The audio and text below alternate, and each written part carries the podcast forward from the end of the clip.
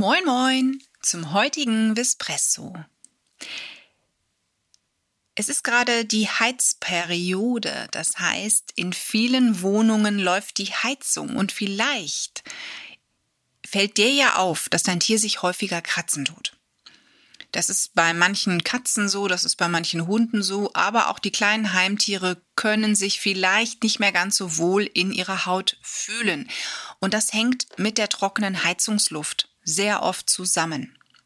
Die kann es nicht nur bei uns Menschen, ja, oder da kann es nicht nur bei uns Menschen zu einem Problem kommen. Ne? Man merkt es ja selber, die Haut fühlt sich vielleicht spröde trocken an, die Lippen platzen auf. Meistens dann, wenn wir zu wenig trinken, wenn wir nicht genügend Produkte verwenden, um unsere Haut zu pflegen. Und bei unseren Tieren ist es ähnlich. Das heißt, unsere Tiere trinken natürlich sowieso nicht ganz so regelmäßig oder viel wie wir vielleicht, aber sie leiden halt oft unter zu trockener Luft. Und das ist eben wichtig, dass du das mal beobachtest, gerade wenn dein Tier ein Allergiepatient ist, sprich sowieso mit der Haut zu kämpfen hat, da Probleme hat.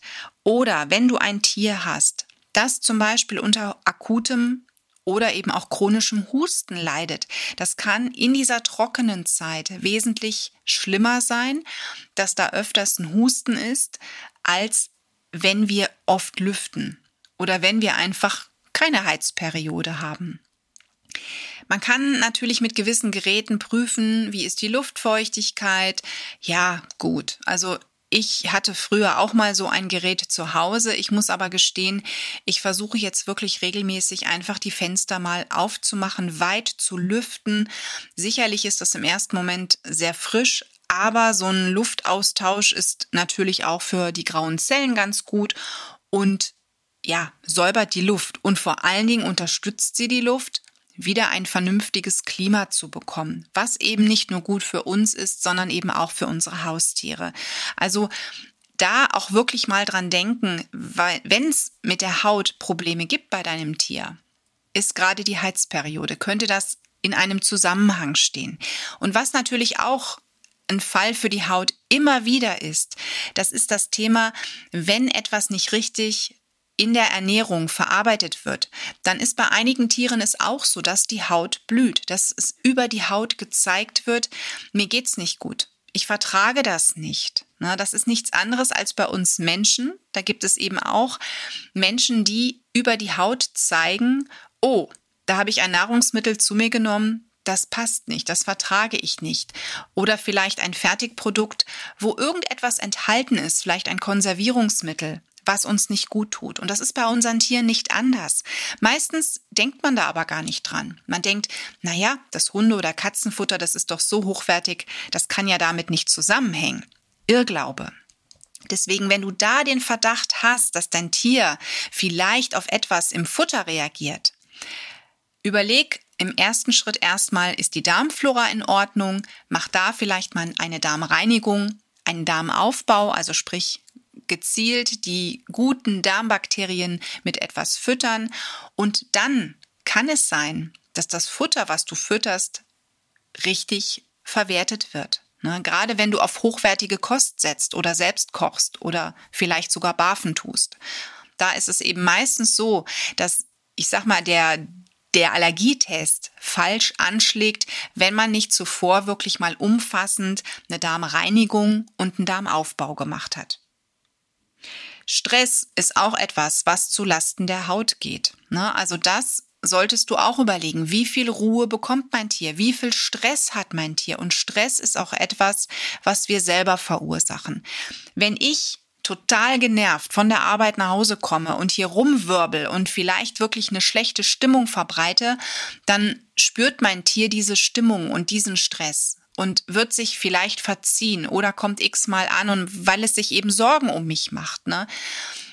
Das ist aber auch ein Stress, der langfristig nicht gut ist. Deswegen gut wäre es, wenn man in einem, ich sag mal, ruhigen Zuhause leben würde. Sicherlich, Aufregungen hat man immer. Also auch bei mir. Es gibt keinen Tag, ähm, ja, wo ich nicht mal meine fünf Minuten habe.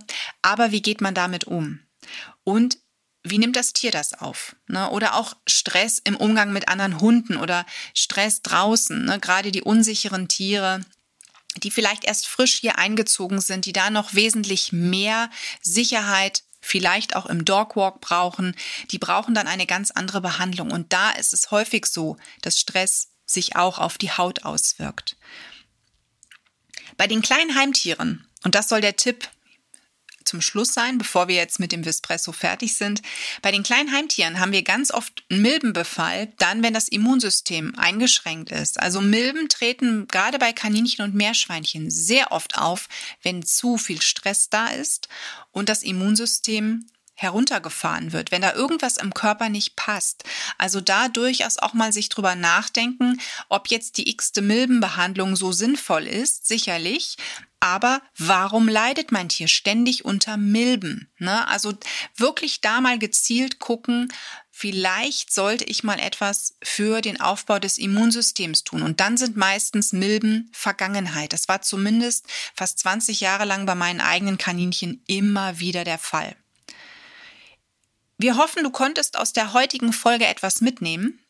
Und wir hören uns von nun an alle 14 Tage montags. Wir haben unseren Zeitplan erst einmal etwas verändert und hoffen, du schaltest trotzdem wieder ein und bleibst uns treu. Einen wunderschönen Montag und eine wunderschöne Woche wünschen wir dir und bis bald. Espresso. Espresso wurde dir präsentiert von Tierisches Wissen.